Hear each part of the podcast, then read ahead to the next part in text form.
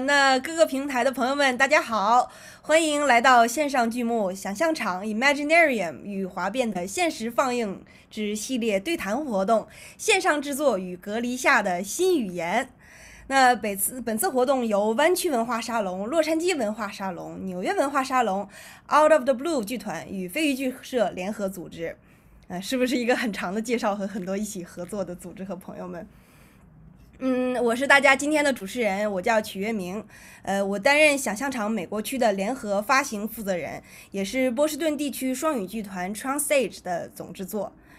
那么本次放映活动呢，从三月十九号开始，会一直持续到二十二号周一美西时间的上午十一点，在蒙太奇这个平台上可以限时观看这两部线上剧目。它们分别是国际剧团 Out of the Blue 带来的声音剧场《想象场 Imaginarium》，会有中英文两个版本。然后同时也为大家带来了斯坦福大学飞鱼剧社的线线上剧目《华变》。呃，那么到今天为止啊，疫情在美国已经让线下的这个实体实体戏剧关闭了，刚刚好是一年多的时间了。然后业界这几天，我也经常听到朋友们有聚在一起讨论，剧场关闭一整年的这个时间里，我们学到了什么，又挑战了哪些看似不可思议的障碍，然后一同经历和克服了哪些困难呢？然后我们今天就刚好邀请到了想象场和华变两部作品的主创来做客咱们直播间，一起来聊一聊线上戏剧创作背后的那些事儿。好，那么咱们今天来到对谈的几位嘉宾有四位是来自飞鱼剧社的创作者，他们是 Jennifer。呃，Jennifer 二零一九年加入了飞鱼剧社，在华变中担任导演。他毕业于加州大学伯克利分校，是一位数据科学家，也是一位数据分析高级主管。嗯，贾玉，呃，贾玉是华变的制作人，呃，他也是一位 TikTok 软件工程师。他曾经在多部话剧中出演，以及担任副导演等职位。孙岩。呃，孙岩在华变中饰演被告辩护律师格林沃。呃，孙岩十一呃是一七年加入飞鱼剧社，是剧社的早期成员之一了啊。呃，他在飞鱼剧社中中参演过许多作品，也担任过副导演、呃舞监、制作人等等职位。我们还有一位飞鱼剧社的朋友是陈旭，呃，陈旭在华变中饰演检察官查理，他是伯克利和斯坦福的校友。Facebook 芯片设计师，业余时间在湾区做独立音乐人和演员，哇，好厉害！然后，同时想象场这边呢，我们也邀请到了国际剧团 Out of the Blue 创始人之一蔡佳来 Helene，他是想象场的总导演，是一名自由职业戏剧艺术家，来自武汉。他毕业于伦敦东十五表演学院，目目前居住在中国。他说自己致力于创作能够跨越国境、引起普遍共鸣的作品。再次欢迎各位。谢谢谢谢，非常开心能够来到这里。太棒了，太棒了，很好，很很高兴能欢迎大家来到这里。呃，好的，那么我今天这边准备了几个问题问各位嘉宾啊，然后等一下咱们还会选取几个来自观众的提问，然后各位观众如果在听的时候，如果想到什么问题，都请随时通过 Slido 这个平台告诉我们，发给我们你们的问题啊。然后呃，咱们刚开始，大家今天呃，飞鱼剧社的朋友们和黑令是第一次见面。那么今天到来的这五位嘉宾呢，都是想象场和华变这两部作品身体力行的创造者、制作者。但是我们各位因为担任的角色的不同，可能会对过程会有不一样的理解，会有不一样的视角。那么最开始呢，我想问问大家，整个创作的时间线大概是什么样的？然后从自己的角度来讲的话，会用哪几个词来形容这部作品呢？就飞鱼剧社先开始吧，看他们人好多。嗯，好的。行，那由我们来先来开始吧。呃，华变这个戏呢，是我们从去年夏天，也就是二零二零年，呃，大概八月份开始，我们就开始筹划了。呃，当时呢，大概是去年年初的时候，其实我们本来是打算做另外一部的。呃线下的这种剧场内的戏，然后。呃，大概我们其实已经开始筹备，然后已经开始排练了。但是非常不幸，我们可能是刚刚排练第一次的时候，就美国这个疫情就开始像这个风草一样疯长起来。然后我们呢就不得不呃暂时进行推迟。然后我们在想，哎，中国大概呃国内可能呃两个两个两三个月，然后就已经好了。我们想，可能美国大概可能过个三个月，我们继续把这个戏给捡起来。结果没想到啊，这个一等就等到了一年多的现在，所以呢，我们到了大概八月份的时候就想，哎，既然我们做不了这个线下的戏，我们是不是探索一些其他的方式？于是到了这个去年八月份，呃九月份的时候，我们就开始呃进行这种头脑风暴啊，呃探索或者想象各种不同的形式，呃，然后到了这个。呃，九月份可能十月初的时候，我们就开始，呃，大概有了一个头脑当中有了一个雏形或者一个蓝图，然后在十月份、十一月份、十二月份，大概可能不到三个月的时间，我们就把这个蓝图进行了呃真正的去创作，然后把它最后整个创作出来的一个。呃，创作出来很多素材吧，应该说，然后在一月份的时候，我们进行剪辑，并且最终把它呃推了出去。嗯，很漫长的一个过程。是。嗯嗯。然后呢，呃，如果要是让我用几个词来形容《华变》整个这个制作来说的话，我觉得可能是四个词，就是团结、紧张、严肃和活泼。太棒了！我团结、紧张、严肃、活泼，太好了，太好了！我觉得这就是一个很理想的剧组的状态。即使远程的情况下能实现到这种状态，其实真的很不容易。Jennifer，从呃导演的角度来说的话，对于你来说，这部剧的给你的印象，你会怎么去形容它呢？呃，我觉得其实《华变》是一个机缘巧合吧。呃，就像贾瑜说的，其实呃这个疫情对我们来讲是突如其来的。然后，事实上，我们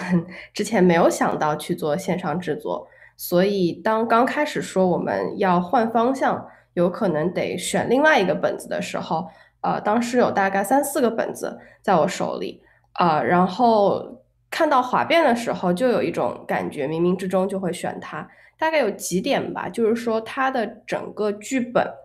它的设定是其实是不需要演员跟演员有肢体接触的。那就很方便，我们可以直接搬到线上来演，呃，然后呃，他的台词功底非要非常强，但是他有可能他的动作不需要太多，因为毕竟你是法庭，是一个严肃的。然后的话，他的呃角色的形象都比较统一，都是军人，所以你不需要有太多的服化道。所以的话，因为他有这些优势，所以我们最终选了华变。所以我觉得是一个机缘巧合。对，嗯，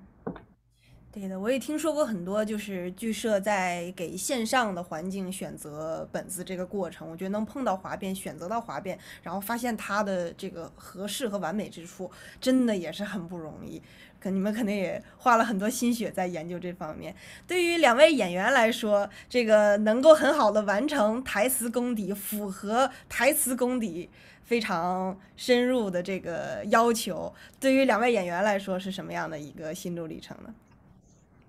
呃，孙岩先先说还是我先说啊？都可以，都可以。嗯，呃，我演的是饰演的是《华电》里面的检察官的角色，他其实和我现实生活的呃，就是一些性格还是比较有出入的，因为他是一个非常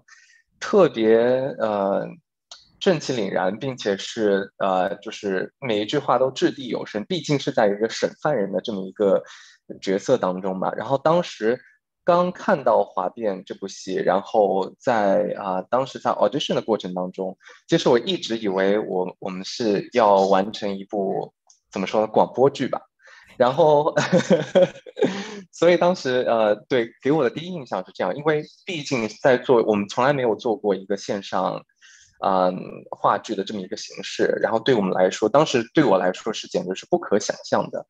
嗯，后来导演组跟我们讲说，他其实我们最后想要实现的是一个线上话剧的这么一个效果。嗯，其实第一感觉是有点有点惊喜，也有点错愕，因为这是一个非常全新的挑战。然后，其实在线上演话剧和线下演话剧这样子，对于演员的 challenge 来说，其实是挺不一样的啊。虽然两者都对于台词的要求都是要非常过硬的，但是线上演话剧它其实是，嗯，它是摄像机直接怼脸上的，所以它。少了一少了一些，就是大肢体以及走位方面的要求，但是多了很多对于细节和表情以及细微语气方面的处理。再加上，因为我们其实是看不见，在演戏过程当中是看不见对方的，所以在于对于对戏和接戏这么一个过程，其实非常要求演员之间的配合。嗯，然后对着空气演戏，这也是我们第一次接触到的一个概念。然后我觉得是。对我们来说是一个非常全新的挑战啊！我觉得整个过程非常的有意思。那个黑令怎么说吧，好不好？我们，嗯，好啊。嗯，我看了一点点滑边，我昨天太忙了没有看完，但是我就很惊艳那个滑边的那个，就是大家的那个，嗯，画面的排列和舞台，就是还有 echo，就是我觉得哇，这是怎么做到的？因为我们。平常排练就是在 Zoom 上面，然后觉得哦，Zoom 真的是太死板了，每一个都一样大，然后觉得这一点上面真的很用心。嗯，我谈想象场的 制作的时间线，就是一个很漫长的时间线。呃，因为因为嗯，这是我的第二个，就是自己写剧本，然后自己来导它的呃。也不是导自己写完剧本之后实践，相当于是自己去 device 的作品。然后一开始也也是只有我一个人在做这件事情，所以我当时我觉得也很大的原因是因为疫情过后就是就是没有什么事儿做，所以我就可以非常集中的在家里面来做一件事情，就是每天都在啊琢磨剧本怎么写。然后差不多是从嗯三四月。中旬，然后到六月份，哎，五月份底吧，反正写了。现在开始，我一个人写了两个月的剧本，然后写了很多的片段，然后中间有很多很糟的，还不错的片段。然后我当时一边写的时候，因为这个形式非常的新，就是我我想的是一个非常非常新的剧，这我也不确定这是不是戏剧，所以我当时心里有很多怀疑。然后，嗯，但是。我的朋友他正好在组织一个就是 writers club，在在疫情期间就说啊，你怎么不给我们读一读你写的东西？然后我读了一些我的片段之后，他就说，哎，这个好有意思，而且给了我很大的鼓舞，然后继续写下去。然后在写的过程中，我也在采访很多人。嗯，就是从他们那里得到灵感，然后就其中有一个是个物理学家，他说：“哎，你这个戏应该会需要很厉害的声音设计。”然后想：“哦，对，我应该去找声音设计。”然后就开始去到处找声音设计，然后一开始也没有找到一个好的声音，呃，没有找到什么声音设计 available，就是最后最后就是。因为线上，呃，在一个微信群里面阴差阳错的就找到了我的现在的声音设计师董三丁，他还真的挺棒的。但是在找到董三丁之前，我就想找一个人，呃，跟我一起发展这个剧本。然后我也是找了一圈的人，然后最后找到了我的朋友，就是呃 Harry，他来跟我一起发展这个剧本。然后 Harry 和我又在董三丁加入之前做了差不多两个月，呃的修改，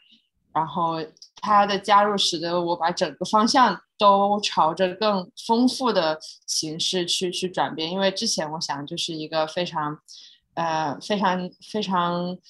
像博物馆里面你听的那种语音的那种，甚至有点。distance 的那种声音，呃，有点有点人工智能的声音，但是它的加入使得我想的每一个 piece 可以有有有一点不同的声音，嗯，然后我们又改了这么久之后，三丁加入进来又是一个新的 pair of eyes，所以他又会提出啊，我觉得这里可以怎样，那里可以怎样，嗯，所以我们整个过程就我觉得是排了六个月，就是从我开始到。最后，呃，第一次公演就在 Apple Art Arts 那个地方，然后在公演之前，我们做了两轮的 working progress sharing，就是从观众那里得到反馈，然后去修改。嗯，对。然后 如果形容 整个过程的话，就是，嗯，非常的磨人，非常的磨人，因为因为每个细节要抠好久，然后，呃。但是非常幸运，就是能能够这样跨国找到合作伙伴，然后把它给做出来，就是既磨人又幸运的一个作品。嗯嗯嗯，我听到的一个共同的主题就是，其实大家在这么长漫长的时间线里面，其实是一边学习一边摸索，然后逐渐逐渐的，有点像在黑暗中逐渐去。寻找方向的这样的一种感觉，去寻找最后的形式，去寻找最后的这个成果。呃，孙岩现在，我现在说话大家可以听得见吗？可以听到，可以听到。好，太好了，太好了。对，我觉得怎么样？我觉得你说的特别对，因为呃，其实我刚刚想说的时候，就是想把整个滑变的这个过程形容成一个呃充满了未知的。一个旅途，因为很多时候就是我们要怎么去做，然后做出来的东西会长成什么样，其实我们都是没有经验的，对。然后呃，刚刚陈旭也说，从演员的角度说了很多我们遇到的挑战，然后对，然后作为一个我们也是一起对戏很多的时候，就是特别特别能特能特别认同。然后因为呃，这个里面缺了很，首先一点就是说这个里面缺了很多现场感，然后我们在说台词的时候。然后呃，对面是没有真人的，然后我们排练全部都是通过 Zoom 去做的，然后所以说呃，既看不到对方，然后那个声音也不是真的，就是没有那种现场的这种嗯对戏，然后情绪什么等等东西，其实都很难去传递给别人。另外一方面，就是因为呃，我除了就是在当主演，还有就是呃，整个华变的后期，呃，相当于也是。呃，就是剪辑工作等等，大多数都是我做的。然后我就是觉得，作为一个线上制作的话，技术方面就是呃，其实是占了很大很大的比重。呃，我觉得就是。嗯，在剧场的这种呃话剧，然后它所需要的技术很多，就是我们之前可能都比较熟悉，灯光、音效等等。然后呃，立刻做成线上了以后，也是一个我们不没有去碰过的东西。我们很多时候呃需要什么样的设备，需要呃每一个演员那里，然后要怎么样去 set up 这个东西，然后最后放到一起的话，怎么才能够做成一个观众看上去很流畅的一个 作品？实际上是当中有很多很多摸索的环节。我举一个简简单的例子，就是刚刚说到了，因为我们的对戏全部都是 Zoom，而 Zoom 是有延迟的。作为一个话剧里面有很多那种非常快的这种台词，应该来说就是，比方说每一个人说的台词很短，然后。接得很紧，这样，然后这样的话可以把这个节奏推上去。那在那我们就是每一个演员那里单独录制完了以后放到我这里，发现大家因为有 Zoom 的延迟，所以节奏上面完全都不对。所以说，相当于后期要用什么样的技术去把这个问题给处理掉，我们也是花了很多时间。所以从时间线来说的话，我们之前一般的戏剧可能。花个两三三个月的时间排练，然后去演出，然后演出完了以后，大家就很开心的一起去撸串了，就结束了，庆祝了。可是这一次的话，我们十二月份演出完了以后，又花了整整一个月的时间去做后期，然后所以这个我觉得也是很大的一个不同。嗯。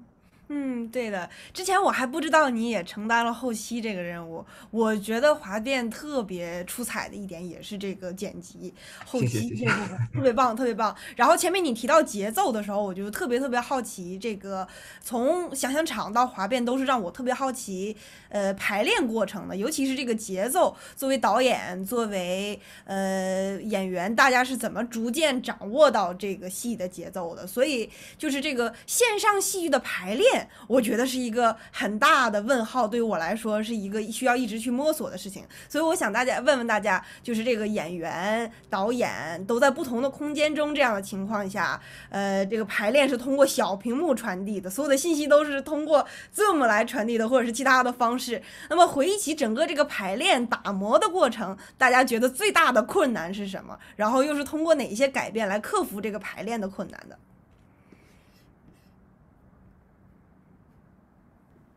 啊，那要不我先说吧，嗯，这次要不换想象场先说？啊，也可以，对，那想象场，想象场先说。嗯，我觉得对，就是就是你说的不在同一个空间，自然而然就会产生很大的问题。是平常你两分钟做完的事情，可能到了线上需要一个小时 去解决，因为大家不在一个空间里面。呃，不仅是我和演员的困难，也是我和声音效设计师的声音设计师的困难，因为。呃，我也要剪辑 演员的录音，然后初剪完之后给声音设计师，他再把配乐给弄进去，呃，然后，然后这还没有完，就是他还要再反馈给我来看啊，这个地方这些这个这个 track 它是否行了，然后这个上传，然后我又下载，然后下载完了之后听一遍，然后又在为了某一个细节让他去修改，然后修改完了又要放在整个里面去听。就特别的慢，后来就相比，比如说我在中，然后类似的，比如说我在中国去做这件事情，我因为我排了中文版，是在跟中国的演员在同一个空间。有一次我在那个录音棚里面，就差不多把东西都剪完了，所以那个就特别快，所以两个之间的差别真的很大。嗯，还有就是我感觉它真的很容易少掉很多乐趣，就是。不在同一个空间里面，然后我我是一个很注重 play、很注重玩耍的呃一个导演，然后就觉得我要花很多的心思来让大家处在一种新鲜的呃正在探索的，然后有很多乐趣的环境里面去创作这部戏，呃虽然最后做到了，但是。我感觉就是，如果在同一个空间里，因为大家就不仅仅是对着屏幕，就他的整个身体都会动起来，就会更 alive 一些。所以，呃，每次排练之前，我都会让就整个组，就是我三弟和 Harris，我们三个人轮流会带 warm up，然后就会在房间里面跑来跑去，动一动，然后 stretch，这样让我们进入到一个工作的状态，然后再去进入这个马拉松式的排练。因为排练的时候就是很多在抠细节，嗯，还有一个很大的困难在排练过程中，我觉得是。呃，可能跟你的之后的问题有关系，就是我，我感觉我比较完美 主义，就是一想到啊，这个是录下来的，然后要要反复播放，我就不能够像平常导那种就是现场的舞台一样，就觉得啊，这个到时候他会出有状态的，或者是那个他到时候时间到了就好了，它更像是。电影我要反复的来抠这几秒钟的戏，然后那几秒钟的东西，所以就嗯还蛮反我的 本身的天性的。但是我觉得嗯这么做也是值得和必要的，因为它的确是一个录下来的嗯作品。嗯。黑令说的时候，呃，飞鱼剧社的大家一直微笑笑着，一直点头，一直点头，是不是？嗯，Jennifer，呃，想有什么想说的？对，特别有同感和共鸣吧。呃，华变的话，整个剧组一共是三十五个人，三个月的时间里面，大家大概分成了五个不同的组，其中有十一个演员，然后导演组，导演组呃包括了五间，呃，就是去制定整个呃时间线的人。然后包括了呃剧剧本的改编者，然后我们我们剧社有一些就是有法律背景、法律知识的呃成员，就帮忙去去修改剧本和和去去打磨这个剧本。然后与此同时，呃导演、副导演和制作人，我们就刚开始的时候就在想说大的 blocking 怎么走，我们想要把它做成一个怎么样的效果。然后与此同时，根据我们脑海里想象的效果，我们有服装道、服服呃服化道一个组，然后我们有呃音效组，然后我们有视觉组，然后这三个组就是在不停的忙，就是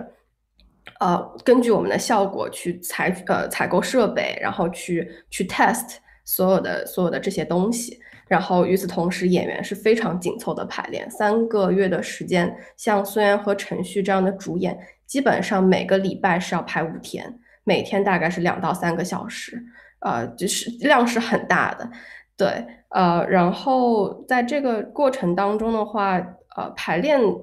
分前期和后期。我觉得刚开始的时候，我们关注的点是大框架，就是我想把它总的来说最后呈现的视觉效果是怎么样的。那这个就我觉得就很像黑令呃在说的，其实这当中有很多妥协，因为它跟呃线上的在舞台呃线下在舞台上呢是非常不同的。那呃我们又要保证，就像程序说的，它可以是一个广播剧，可以是一个有画面的这样的演出，一直到我们走到今天这个效果。我们当我们当时想了很多，就问自己说，它是想我们是想要做成一个像电影一样的吗？我们是要有运镜吗？然后我们比如说，呃，我们是想多多少的还原话剧应该有的样子。那最后的话，因为我看到有有观众问问题说，大家是在同一个空间一次性演出吗？呃，答案是这样的，就是说我们只最后只录了一次。我们我们为了最大的还原整个话剧的感觉，我们就跟所有的演员说，你们只有 one take，不管好还是不好，就只只有这一次了。呃，这个是让他们有一种更真实、更紧张的，像在演戏一样的感觉。但与此同时，呃，整个过程当中，我们三十五个人是完全没有一天在一个空间里面的，啊，完全是就是分开录制的。啊，这个这个是一个一个比较难的点。然后也是因为这个原因，所以在 blocking 完了以后的第二个部分就是排练当中抠细节。华辩华辩是一个呃台词量特别大，并且因为它是一个法庭的。戏，所以它是话感化的那样的感觉，所以的话为了就是让演员就是呃能够在不同的空间里面，但是要体会到彼此，是是花了很大的心血。从一开始我们就告诉他们说，比如说是谁在你的什么方位，呃那个人在你的什么方位，你眼睛大概要看到多少度，呃然后直到到最后的时候，比如说在哪个词，比如说根据网络延时。对方大概要说到哪个字的时候，你要切进来了，一直到这样小的细节都必须是完全抠下来的，就每个人都做了大量的笔记。哇哇！那真的是非常细节，而且前面你说到说你给演员只给一次机会，只给他们 one take，我其实觉得这是一个非常非常厉害，呃的一个很有冒险精神的决定。其实我觉得，对于演员们来说，只有 one take 一次这样的机会来说，感受是什么样的呢？有没有什么特别大的困难？在完成的嗯，听说只有 one take 的时候，然后又想要又又像呃想象场的导演说的，因为这是要经得住反复播放的一个东西。其实当时对于整个剧社的压力其实都是挺大的，可想而知。但是呢，这也是啊我们的一致决定，我们想要展示展现我们对于话剧这么一个形式的最大程度上的尊重。虽然我们无法。百分之百的还原话剧的整个 experience，但是我们希望在我们的整个制作的过程和排练的过程，都是冲着一个线下的这么一个现场的这样的效果，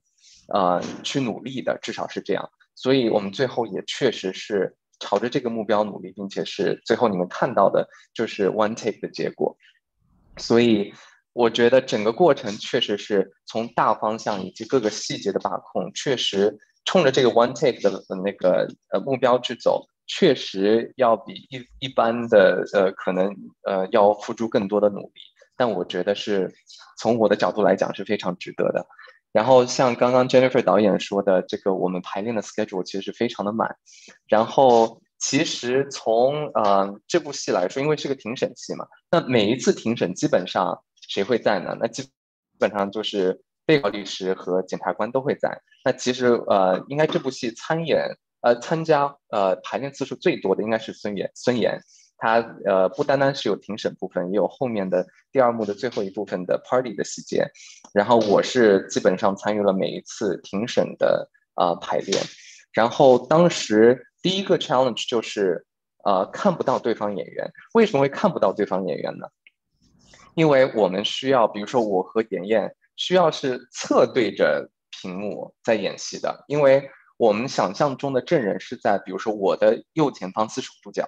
然后是在妍妍的左前方四十五度角，所以我们在演戏的整个过程当中是看不到 Zoom 的屏幕的，所以这也就是我我所说的，我们是在对着空气演戏，完全是凭着我们对于对方演员的信任和整一个呃剧本的熟悉以及情感的烘托吧。第二个 challenge 就是如何能够做到这个戏能够精彩，并且让大家在我们在问审几个证人的呃呃过程当中，不会觉得哎怎么这么重复，怎么我就是在看一个很无聊的法庭。我们不希望最后是这样子的结果，所以我们希望的是能够在给每一个证人立得住脚的他们自己的特色，让大家看到每一次审问犯呃证人的时候都是一个不一样的体验。然后在这个过程当中，那就势必会需要，比如说检察官对于每一个证人不一样的态度，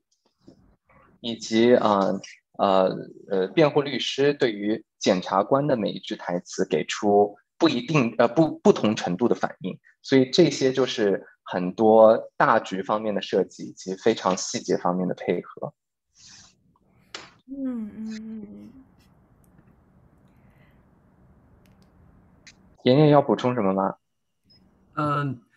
我我就想 想看我要说什么。对我们呃，刚刚 Jennifer 也说到了，就是在把这个戏放到线线上的时候，我们并不是说啊，因为它是一个线上的这么一个视频格式的一个作品，然后它就是完全剥离了话剧的这样的一个感觉，然后我们不没有想把它做成一个电影，这个是我们一开始定的就是方呃这一个方向。我们 Jennifer 也说了，我们要一一镜到底，一方面是呃演员表演的状态，然后呃就是作为就是呃呃这做根据我之前，比方说，呃，在呃台上表演的这样的一个经历嘛，然后我会觉得，就是当呃台下都坐满了观众的时候，实际上这个时候会给演员那种一种肾上腺素激增的感觉，他会进入一种很兴奋的状态，然后呃演戏的时候，实际上跟排练的那种。呃，整个演员的状态其实是不一样的。我们想要做这一点，当然挺难的，因为我们即使是当天的排练，也是没有呃真正的观众在场，然后可能你达不到那样的一种兴奋度。但是至少这种就是我们这是我们的 one take，这是我们唯一录的，其实是会给演员的表演呃会有很多影响的，然后会让演员更紧张一些，然后这种紧张感实际上是可以带入带入一个更好的状态。另外一个就是我们的画面设计，然后如果你们看了这个滑滑变的这个画面的话，你会发现呃。嗯，在场上就是在庭审的这个空间里面的这么几个人，实际上是一直出现在画面上的。即使他没有他的台词，比方说法官和嗯检察官和证人在质询的时候，那被告辩护律师和法官都是一直在场。然后呃，这个也是就是观众看呃话剧时候的想表保留这样的一种感觉。观众作为作为观众看的时候，我可以去看呃场上。呃，正在说话的人，我也可以去看其他的，就是所有在这个舞台上发生的东西，我们都把它保留在这么一个屏幕上，这么一个画面上。这个也是我们的一个嗯专门的一个设计。当然，我觉得说了很多我们想要保留话剧感的呃这么一些努力，但实际上肯定还是有很多的区别的。其中一个最大的区别就是，呃，其实刚刚也大概有人提稍微提到了一点，嗯。在呃现场去看一个话剧的时候，演员实际上离得都非常的远，所以可能说在呃台词的处理、语调，还有一些动作上面的设计，可能就需要更夸张。然后，因为这样的话才能够在这么远的距离上把这种呃情感去投射到观众的这个位置上。可是，嗯，在作为一个线上话剧的话，那摄像机实际上就是怼着脸拍的，所以说可能很多的表演，我们好处就是可能可以用一些更微妙的一种表演，它它可以能够更好的去传达给观众。但是其中也带来了很多的嗯挑战，就是我们。呃，还是一样的。比方说，用话剧腔去处理这样的台词的话，然后其实我们后期也看到了，有一些观众会觉得不是很适应，因为觉得你们离画面这么近，但还是在用很话剧腔、很话剧的方式去表演，然后就会看上去会稍微有点奇怪。所以这个里面其实对，就是区别和这种共同的点都都存在吧，嗯。嗯嗯嗯嗯嗯，其实我觉得特别难得，感觉剧组的每一个人都其实为这个戏自己的，不管是自己的部分还是周围人的部分、其他人的部分，互相的工作考虑到的细节特别特别的多。这份用心，我在看的时候我也特别的深有感触。从头到尾看下来，每一个细节都能感受到，就是各位的用心，觉得特别特别难得。大家非常就所以前面呃贾玉说到大家齐心协力、团结严肃，所以此刻我特别的。深有感触，我觉得的确是这样的。呃，贾玉作为制作人的话，有没有什么特别的感？感觉有什么特别的心得？在这个排练的过程中，对于你的工作来说，嗯，对，我觉得呃，这种远程的线上的这种呃条件吧，呃，我觉得不光是对于排练来说提出了很多难题，其实对于整个制作来说，对于所有人来说啊，都提出了很多难题。比如说我们平时在线下制作当中，假如说后台的朋友想去，呃，比如说买一个什么设备啊，或者说买一个什么。呃呃，买一个什么道具啊？就两个人可能约着一块儿去，然后就可以去看了。包括可能跟导演一块儿去，哎，就可以把这个东西定下来。可是，在线上的这个过程当中，不但可能，呃，就是大家在一起去到呃商场啊，去到这种地方去采购的这种可能性。呃，一下变得很小了，就连就是说自己某一个人他自己去的可能性都比较小，很多东西其实都是在网上买的。然后这个时候就怎么来选对东西、选对设备、选对呃道具、选对服装，其实对于我们呃后台的朋友，包括啊对于我们这个导演在做这个判断的时候，其实都提出了一个难题，啊。这个时候就可能一个是需要我们每一个人做更多功课，是吧？呃，我们需要什么样的设备？可能我们自己不了解，我们自己光去到网上看这个简介不了解，我们没有这种现实的条件去一个一个做试验。那可能我们呃向有经验的人请教，然后可能呃把这个设备提前很长时间就。准备好，哎，我要定这个定那个，什么时候能够运到？然后我们来做这些尝试，然后最后确定，哎，哪个哪些设备的组合，哪些呃服装道具的组合是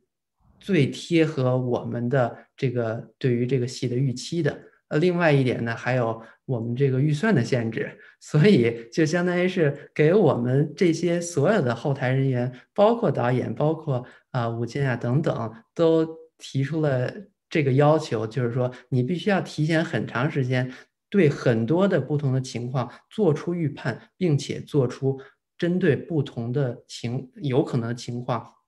做出这种预案啊。当然，呃，我们在最后这个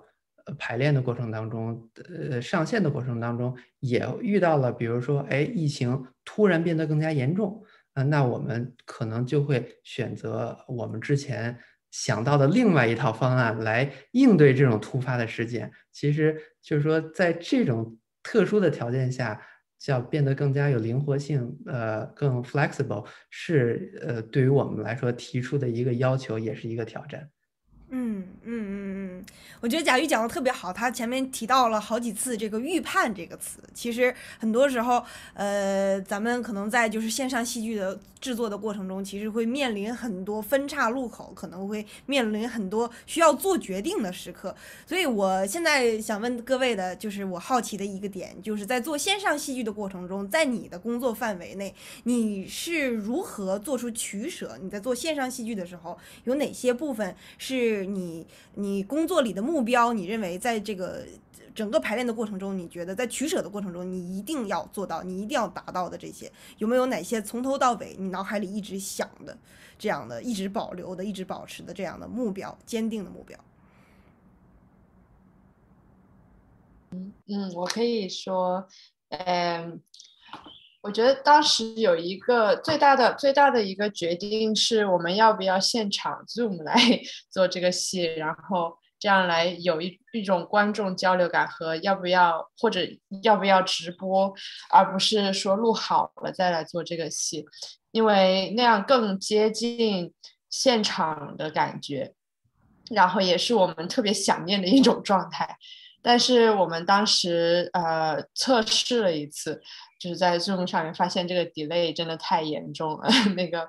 演员说完话，然后音效要过几秒钟听见，然后音效 Q 已经出来了，演员又没有，然后就就整个戏就被拉长很多。然后我们就发现这反而是一种比较 frustrating、比较崩溃的过程，就放弃了这个想法。呃。直到后面也有一些就是合作方，他们在展演的时候说能不能把它变成一个 live 呃 show，然后我们都说这个做不到，因为呃我觉得在这个方面，我当时取舍的标准是，我觉得不管我们体验如何，观众的体验更加重要，所以我们决定就是为了让观众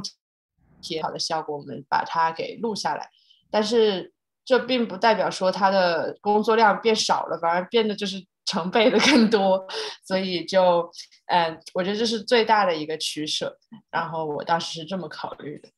嗯嗯，Jennifer，对于你来说，你有什么呃，就是某一个特别刻骨铭心的选择或者是取舍这样的瞬间吗？有有，呃，也许湾区的朋友记得去年十一月份的时候，其实湾区的疫情有在变好，所以我们当时有想过，就是说能不能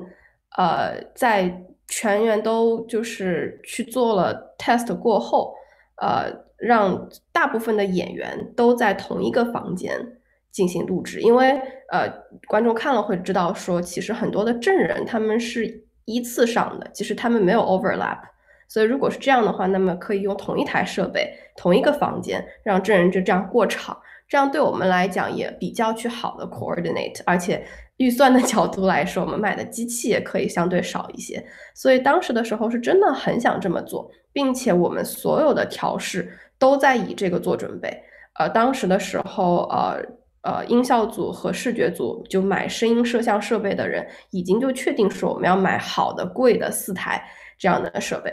但是突如其来的，就是真的是在我们演呃录制制定录制时间的，比如说我们我们当时我记得是十二月十九号，我们说 OK 我们要录制，但是在那个一个星期之前。呃，突然之间说加州要重新 lock down，我们所有做的这些准备都白费了，包包括我们当时贾玉还去看了有没有什么房间也好，Airbnb 也好，我们可以用，我们都已经谈好了，定金都交掉了，然后说好像要 lock down 了，不确定。呃，那个时候，呃，我们立马要做的一个决定就是说，嗯，怎么办？呃，其实当时是没有完全说一定会 lock down。然后我们有一周的时间，我们也可以冒个险，或者说我们也可以冲一把。所以对我来讲，最大的一个决定就是，我是不是要，呃，冒着，呃，是这个触犯就是就是疫情的这种危危危险的这种风险。然后，但是做的取舍是，呃，整个计划要重新推翻，整个设备要重新去买。对于演员来讲，特别是已经说好你本来在同一个房间的证人，他们要重新布置自己的房间，他们要重新就是做好准备，说 OK，我要在家里做做这个事情，包括化妆，我们也得重新来过，就变成每个演员得自己化妆。versus 如果你到同一个场地的话，我们可以有化妆师在那边帮你化，所以就完全就不一样了，就在一个礼拜之间。所以，所以那个是我觉得我做过的最刻骨铭心的一个决定。我我也非常非常的 struggle 当时，但是最后我们觉得说，呃，演戏是其次，我们最重要的是我们剧社要开心。我觉得我们大家很享受，大家不觉得说非常 stress 或者不觉得在 risky their lives，这是最重要的事情。大家的健康，大家的安全是是最重要的。那如果是这样的情况下的话，不想任何人去为我们担忧。然后最后我们采取的方式就是说，同一天十一个人在各自的家里边安安全全的进行了这个录制。那当然了，呃，在这一个礼拜的时间内，因为这个决定的改变，所以呃很多人的工作量就是完全增加了，包括演员本身，他们要开始自己学化妆，然后呃整个服化道组都得重新买设备，在现有的 budget 里面重新去想选择。呃，所有的东西一个礼拜，啊，所以，所以这这个是一个很刻骨铭心的时刻，哇，那真的是一个非常刻骨铭心的决定，而且同时也是一个特别的有新冠时期特色的一个决定，特别有新冠时期特色这么的一个故事，这么的一个起伏。如果今天咱们不聚在一起聊的话，可能我们很多观众或者我们很多像我这样的人都没有办法了解到这个细节的小故事，可能很多人都不会知道。其实我觉得咱们今天聊一下还是特别好，特别特这个故事给我印象会特别深刻啊。天哪！而且我觉得两位演员化妆化的非常棒。其实我在看的时候也想到这一点了，觉得你们化妆化的很厉害，没想到是自己化的，真强。不不不，我的妆不是我的，我的，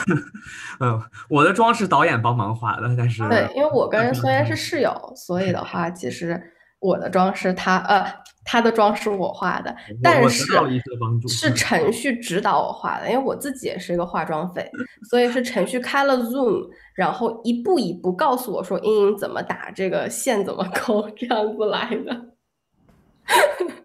他不仅是近水近水楼台，而且再次 诠释了团结。对，就是就 Jennifer 刚刚说的，就是因为那个嗯比较重大的决定的变化吧。本来是说大家可能分几个房间一起录，然后包括会有专门的人啊呃就专门的摄摄影小队来帮我们录录制，然后后来就变成了我们我们是自己的摄影师。再再加我，我有一些之前有一些就是上台演出的经验，然后就是通常我自己的妆也是我自己舞台妆是我自己搞定的，所以呢，就相当于在那段时间说啊，那所有男生的妆怎么办？那所有男生的妆都得自己画呀，所以就就开设了一个 Zoom 这个速成化妆速成小班，就主要就是在教大家如何画眉毛，就是男生其实基本上就是画完眉毛。符合角色特征的眉毛就可以了，比如说比较凶的角色要眉毛上上扬一些，然后比较威严的角色粗一点的眉毛剑眉，就是就类似于这样子，根据每个人不同特色给他们设计一款眉毛，然后当场去教大家去画，然后啊也是挺神奇的一个经经历吧，我觉得。啊哇，太好玩了！是不是这个这个没实在是没想到这个剧还需要你变身李佳琦，变身毛和平老师？哎，真真就是这样。来，大家看一下这这款眉笔，来就就买这款眉笔。然后居然还能给每个人设计出不同的眉毛，我这这个真的是太厉害了，这个是太厉害了！哇，这个也是刻骨铭心的的的小故事之一哇，这个太棒了。呃，我觉得，我觉得就是你线上合作就不可避免的会有这个 skill share，就是所有人都会做一点别人做的事情，因为没有办法到同一个空间去解决。就我也是为了呃，我为了搞这个戏，我还学了怎么做一点简单的声音剪辑。然后我们这个戏做完之后，我们小组讨论说啊，以后一定要所有人都。能够做一点 所有人的事情，不然就嗯很很遇到突发情况就很 delay，就很麻烦。嗯嗯，哇天呐，这个的确是这个过程中大家这个团结，然后 skill share，然后互相的去呃。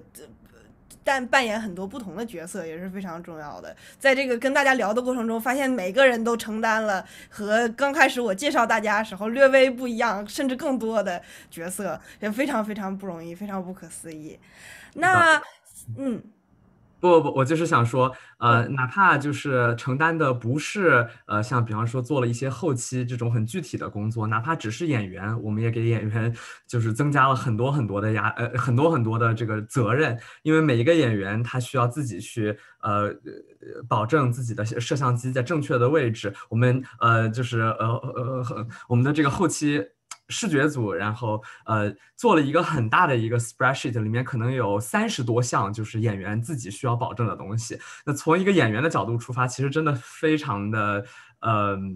艰难，因为以前的话，演员可以在演出之前，他是非常嗯。不需要去想这些东西，可以直接进入状态，然后好好的就是坐在那里，闭着眼睛思思考自己的角色就可以了。可现在不行，现在的话，我们每一个演员都要测试自己的摄像，测试自己的音音呃呃麦克风，然后测试完了以后要录一个就是呃一分钟左右的一个 test demo，然后还要上传到 drive drive 上面，然后给我们的后期的人看了，看了以后 approve 了以后才才说你这个摄像机的位置是对的，就是有很多很多这样的事情，然后还有包括就是要给。自己化妆，然后自己的服装、灯光，拍定妆照，很多这样的对呃呃拍定妆照，有很多这样的细节。比方说灯光，实际上呃看上去好像很简单，但实际上我们呃为了保证观众看上去很嗯嗯舒服，所有人的灯光都是从左边打过来的。然后就是这样的一个细节，可能看的时候都不会去注意，但如果说我们。做这个事戏剧的时候不去做好的话，然后就非会非常非常的突兀，就是有很多这样的细节都，这样的责任都都都分散到了每一个人身上。是的，啊，这样的，我看刚才黑令笑的特别开心，因为我在想黑令是不是在想，还好我的剧是一个声音剧，还好我不需要调整呃摄像机，还好我不需要教演员怎么画眉毛。其实黑令说，因为我都不会，我觉得大太棒了。黑令觉得太棒了，所以其实这个也是我接下来想问的问题。因为黑令，呃，想象场 Imaginarium 这部剧是一部声音剧场，声音剧。那么就是我很好奇的一个问题，就是对于黑令来说，一开始是怎么确定，呃，想好这部剧应该它是一部声音的作品，它是没有视觉的，因为这部作品里面其实视觉的部分是由，呃，这个是是由观众自己在体验的过程中。填补进来这个视觉的部分，最开始是怎么确定这个声音剧场声音的这个这个这个元素的？然后在集体创作这个声音剧目的部分，呃，又是怎么样的一个过程呢？OK，我觉得，我觉得首先我没有太 struggle 这个问题，我一开始就觉得这是一部我我讲大家听然后想象的剧，嗯。这个剧的最开始的想法，其实是在两年之前，就是没有疫情的时候。我想，我有一天就突发奇想，在在在一个剧院里面想，哎，好像是我看了一部很无聊的戏吧。然后那个演员就在台上讲讲讲，然后我都快睡着了。然后想，能不能做一部戏，就是演员。呃，就是让观众不停的想象，然后没有太多的动作啊、画面啊之类，然后就是在让我们的头脑呃 actively engage，就是非常活跃，但是呃没有太多的呃太多的就是费力的在舞台上呈现的东西。但是我当时就想啊，那我要租个剧院干嘛？就是很奇怪。然后正好哎，疫情来了，就会哎，这简直就是最最佳时机，嗯。我觉得还有一部分是源自于我和我的朋友打电话，然后他跟我，我当时 lock down 了，他没有 lock down，他跟我我就说，哎，我好想念外面的情况，然后他就跟我描述他现在外面能看见什么，能看见什么，然后我当时就觉得，哎，这个形式很有意思，我也可以向观众描述你能看到什么，你能体验到什么，然后观众可以想象，因为我发现就是，呃，一个人在被关到一个。有限范围的空间里很久之后，他的大脑就是他的想象力是比平常要更强很多倍，就是活跃很多倍的，因为他他没有其他的外界的刺激了。然后想象场这个戏的概念就是这么出现的。嗯，我觉得它被 justify 的一点就是，我认为剧场没有把所有的东西呈现给观众，呃，它不像电影那样有。各种画面、各种细节全都给你搭建好。剧场需要观众想象很多东西，所以想象本身就是剧场的 DNA。呃，然后如果我没有视觉，那反而观众可以让可以想象更多的视觉；如果没有触觉，观众反而可以想象更多的触觉。第二个原因是因为我觉得现就是在疫情期间，大家真的会对。这个 screen 有一种疲惫感，然后我不太想又让大家坐在 screen 这个屏幕前面体验一部戏剧，我觉得有点难。我想那样的话，我能不能把剧场的空间搬到他真实能体验到的空间当中？这就是他的房间，所以就出现了这样一种我们提供声音，你自己找到你的空间去体验的呃一个想法。对，就是这样。嗯嗯，那之前我跟黑令我们两个人聊的时候，曾经有一段时间，我记得黑令跟我讲说，呃，也是有点类似前面你提到的这部分，就是你觉不觉得线下线上戏剧是线下戏剧没有办法完成、没有办法实现时候的一种妥协？那么我前面听你讲，对于线上戏剧，尤其是这个呃，就是这个没有视觉的，完全是靠想象来完成的这个空间的这个无限憧憬和对。他的这个蓝图，其实我觉得对于你来说，他线上戏剧不是一种妥协，是你主动选择的最完美的这种这样的一种状态，这样的一种媒介。那不知道对于飞鱼剧社的朋友们来说，就是对于线上戏剧是线下戏剧不能完成时候的妥协，对于妥协这个概念，大家是怎么理解的呢？大家有没有过这样的想法？呃，其实从我们的角度来说，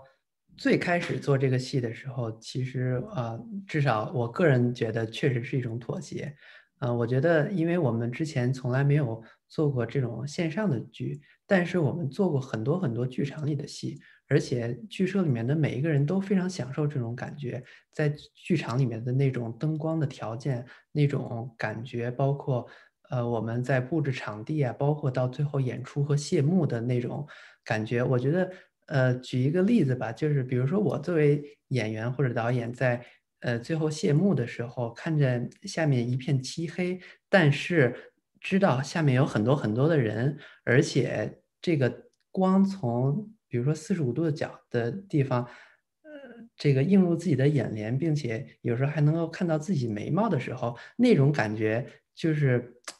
能够是我觉得是很难用语言表达出来的，但是我觉得是每一个呃做戏的人都非常享受的这种感觉。呃，到了线上呢，我觉得最开始我们觉得啊，确实是一种妥协，因为呃，首先观众不在和我们不在一个场地了，然后我们在做戏的时候也有很多东西，呃，是相当于我们没有任何经验，没有一条墨守成规的路可以供我们去选择，我们必须要呃，可能去呃。开脑洞，然后想，哎，这个东西怎么做？然后那个东西怎么解决？有的东西是我们想主动去探索的，有一个东，有些东西呢是我们被动去必须要去解决的。所以在这个时候，我们觉得，哎，这个确实是一种妥协。但是我觉得，呃，这个呃，过了这么长时间之后，再回过头去看这个戏的时候，看《华变》这个制作的时候，我觉得不能说完全说是一种妥协。我觉得在这个。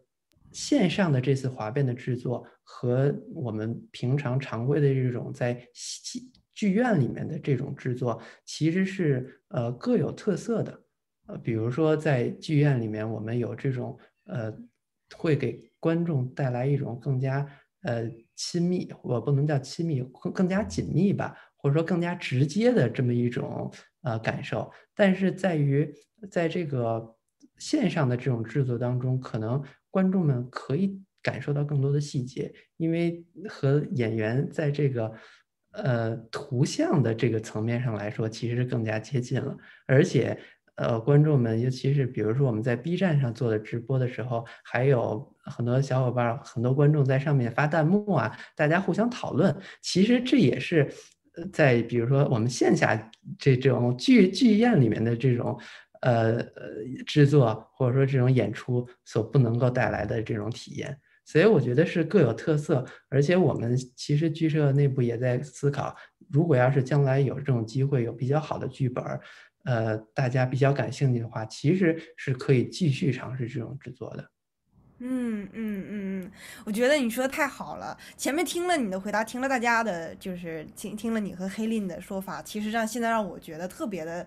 呃，特别的充满希望。就不管未来是什么样子，不管就是未来我们的戏剧之路是会继续在会又回到线下，还是还是要我们还需要做线上的戏剧，其实都是有非常值得我们去乐观的去看这样的点的。我觉得特别特别棒。然后除此之外，我觉得，呃，我作为很很多线上戏剧的观众，我特别开开心的一点就是线上戏剧让我认识到了来自各个地方的朋友。就比如说，如果要是没有线上戏剧，可能身在伦敦，当时身在伦敦的黑令，可能我不会认识；现在在湾区的大家，我也不会碰到你们。所以，其实线上戏剧，因为有线上戏剧，所以让我们相遇，我觉得对于我来说是一个很幸福的事情。好，那其实我还有一个另外一个，就是前面大家都提到的一个问题，前面大家都说自己。呃说了讲了很多关于怎么去打磨，怎么去抠细节，然后黑令也觉得说，我觉得自己的性格就是一个精益求精的人，所以今天我等一下下面我想问的问题就是，大家觉不觉得自己是一个细节控？然后在哪一个瞬间，在剪辑的过程中，在表演，在导演的过程中，哪一瞬间让你觉得，哎，这个戏成了？是哪一个瞬间对于你来说是一个敲板的，认为它成了的瞬间呢？没没有这样的瞬间，我我我之前也跟呃我们剧组其他人说过，我觉得做后做后期是一个可以无限做下去的一个工作，然后很多时候其实真的就是花了嗯一半的时间把这个呃成果推到了百分之九十，那 还不要要不要再花相同多的时间把它从百分之九十推到百分之九十八，然后甚至更多的时间去把它推到百分之九十九？我觉得这里面 是要有一个取舍。其实到最后的时候，呃，我记得，嗯。嗯，在后期剪辑的那一段时间，呃，相当于我们有很多很多的版本嘛，然后每一个版本出来了以后，我都会呃发到群里面，然后 tag 导演、tag 制作人等等，tag tag 一些主创，说又有了一个新的版本，大家一起来 debug，然后每一次都能 debug 出一些新的东西。我发现后来可能，比方说。嗯，其他的一些演员都已经因为看太多遍了，可能都已经不是很不是很热情了。但是每一遍其实呃嗯，就是新的版本出来了以后，我自己会从头到尾看一遍。有的时候可能是要快进，因为两个多小时的戏 很花时间。但是基本上我每次都能看出很多细节的问题。哦，这个地方又音画不同步了。哦，这个地方演员和演员之间的这一个 zoom 的延迟消的不够好，然后这个地方会节奏出现一些问题。然后这个地方什么，就是有很多很多这样的小细节，我觉得。就是我不断的都能发现这种新的问题，所以是这样。好，所以嗯，我嗯之前黑林也提到了，就是在这方面是一个完美主义者，然后我有完全一样的感觉。好，我就是非常常的庆幸我们的演戏，我们的表演的部分是当天当天演一遍，不演了，这就是最后的一遍了。如果说这个东西我们也是像跟拍电影一样，一遍一遍一遍拍的话，我觉得真的就是。很轻易的可以把这个制作周期再延长半年，我觉得都是都是可以继续做，都有很多东西可以去做。嗯嗯嗯嗯，这个是我特别大的一个感触。当时我想到这个问题的时候，我就觉得，其实线上戏剧、线下戏剧最大的一个区别就是，线上戏剧给了我们无限的空间去打磨，让给了我们细节控无限的这个这个自自我打磨、自我拷问的这个时间。黑令对这个问题非常的有 非常有感触，是不是？我太痛苦了，我真是觉得，哎，太有共鸣了，就是。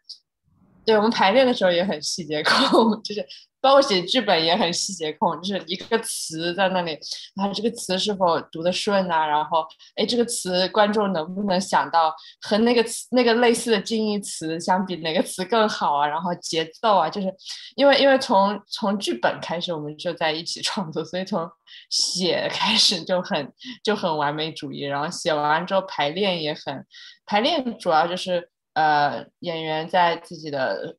home studio 里面，他那个 home studio 也很惨，就是 Harry 他其实只有一个衣柜，然后是他姐姐的衣柜，但他本人是个很长手长脚的人，然后衣柜里面的那个设备也非常难 balance，所以他稍微动一下，啪，东西掉，然后我们又得重新。黑令太激动了，卡住了。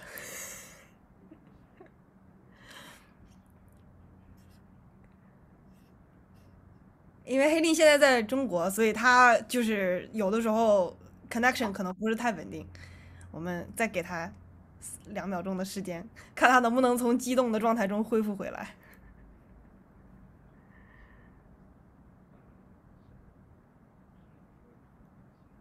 好的，那我们先等一下，等黑令回来，等他接着讲这个故事啊，等他接着讲完这个衣柜里长手长脚的演员的故事。呃，对于。Jennifer 来说，有没有什么特别记忆深刻的？觉得呃，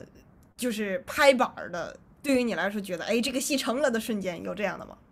呃，首先作为导演来讲，我必须给自己定一些 boundary，否则就像孙岩说的，可以他无限制的走下去。这两个 boundary 大概一个就是时间，第二个就是钱。我们说好说大概用多少的 budget，在什么时间点做完这个事情，好和不好都只能这样了。这也是我们所有一切的初衷，排练也好，one take 也好，等等等等，都是为了限制住自己这个 完美主义的这个这个呃隐藏的冲动。对，呃，但是呃，其实对我自己很多时候是一个完美主义者。就小细节来讲，比如说像虽然说到后期剪辑，我记得我第一遍的时候给他留了大概五六十条。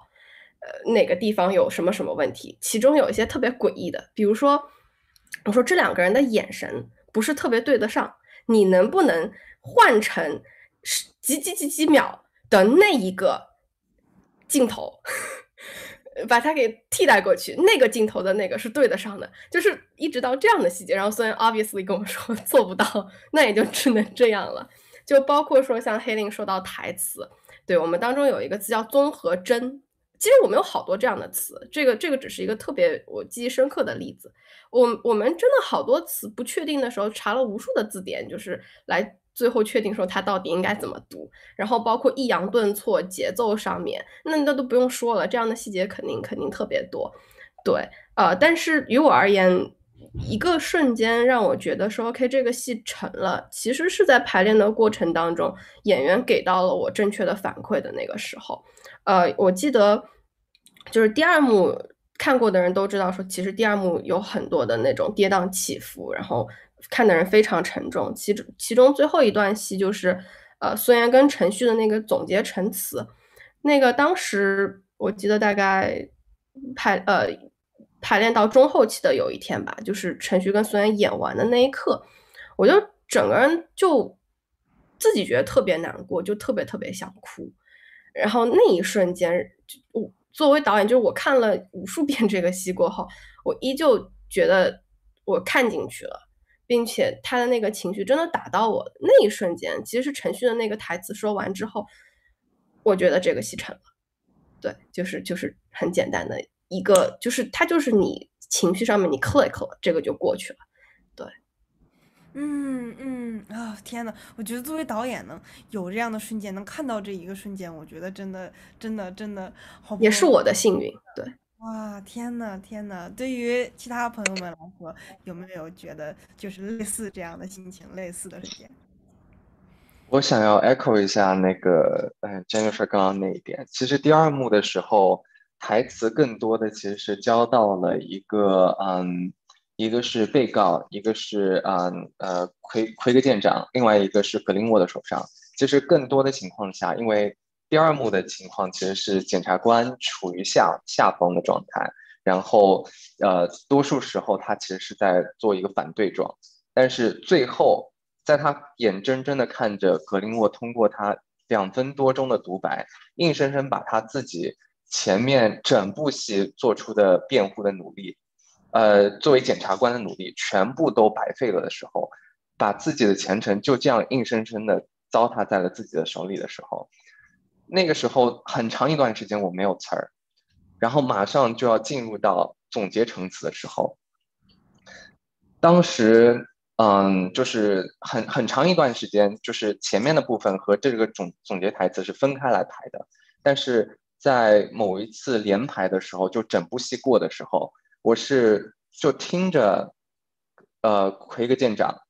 讲述自己，就是他觉得自己非常正确的事情，但是在我们听来都是可能是觉得有些过激的，过激的行为。我当时就是真的气到发抖，并且就是我真的是非常愤恨，包括义愤填膺，包括对对他整个人非常惋惜的。说完那个总结陈词的时候，我不敢说这部戏会怎么样，但是我当时非常深信着我的对手和我自己的这个角色。当时的时候，对于我自己也是非常非常的触动。嗯，就是这样。哇，其实这样的体验，其实我觉得，尤其是在排练线上戏剧的时候，非常非常的宝贵，是一个真正的体会到了，就是。就可能是在自己家里的那个空间里，在录制的过程中，面对着那个镜头，但是真正的抓住了这个角色、这个故事那一瞬间的核心，我觉得是一个非常奇妙的感动的感觉。黑令，呃，前面我们就是 Jennifer 还提到了一个很有意思的点，呃，就是是他说某一瞬间有的时候是一个。怎么是怎么有了一个决策的呢？是你的一个呃同事或者是你的演员告诉你说一件事情，说我做不到，然后因为做不到，所以觉得啊就这样吧，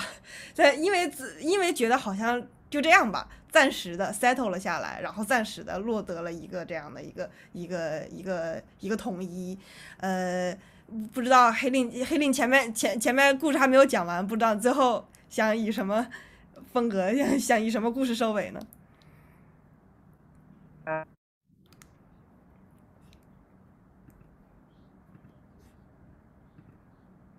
啊，黑林还是卡住的，没关系，没关系，没关系。前面咱们讲的故事，黑林都听见了。然后，其实我在，哎，黑林我现在回来，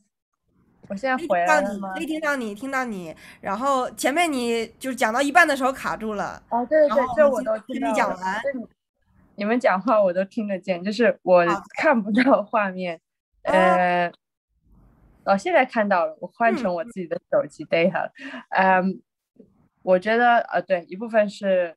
一部分是我的队友说啊，deadline 啦，不能再搞了，我有其他的事情要做啦，然后我就我就想算了，赶紧赶紧赶紧赶紧搞定。然后有有，我觉得大部分排练时候，因为我反复让演员 take，我会一直让他 take 到我觉得他不会再改进了为止，我就觉得哦，那我就 停下来，呃，然后然后有时候 Harry 会觉得啊，真的 take 太多遍了，说他就会他就会在那个 take 的那个音频里面跟未来的剪辑的我说，这是给黑令 剪辑到现在的一个小奖励，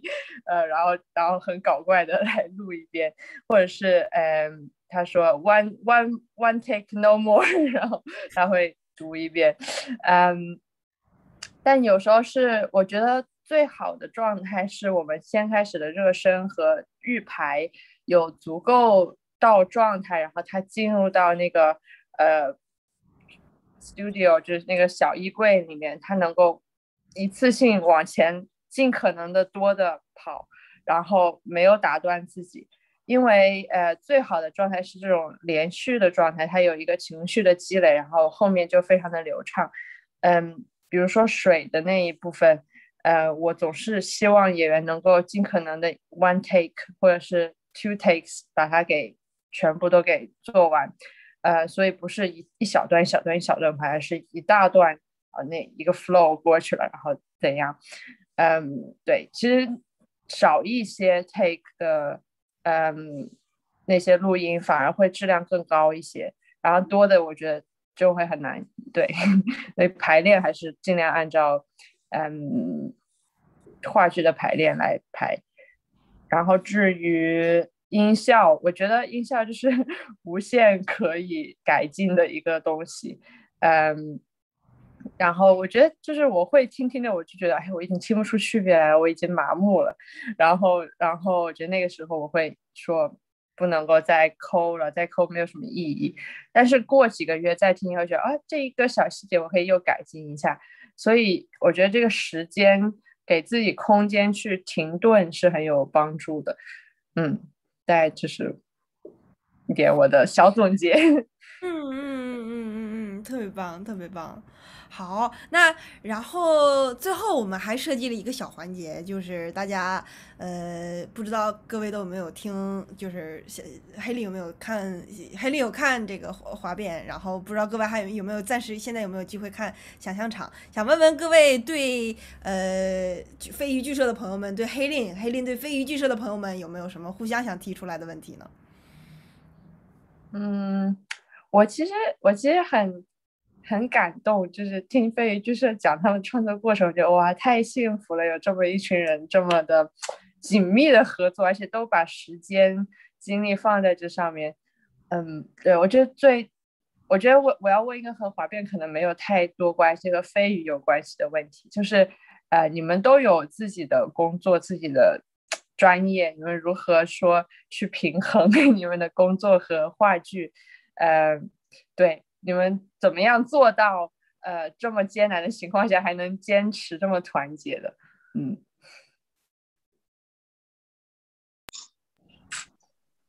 贾玉老师要来回答这个问题吗？我来回答一下吧。嗯，其实我觉得确确实如你所说吧，因为啊、呃，我们每个人首先有自己的工作。然后呢，其次呢，这个呃剧社是一个爱好。那么我们如何平衡这个工作生活和这个爱好呢？就要求我们在我们做这个呃戏的时候，首先我们有很多人，然后呢，我们要做这个戏的时候，首先就是我们要有特别好、特别合理的分工，确保每一个。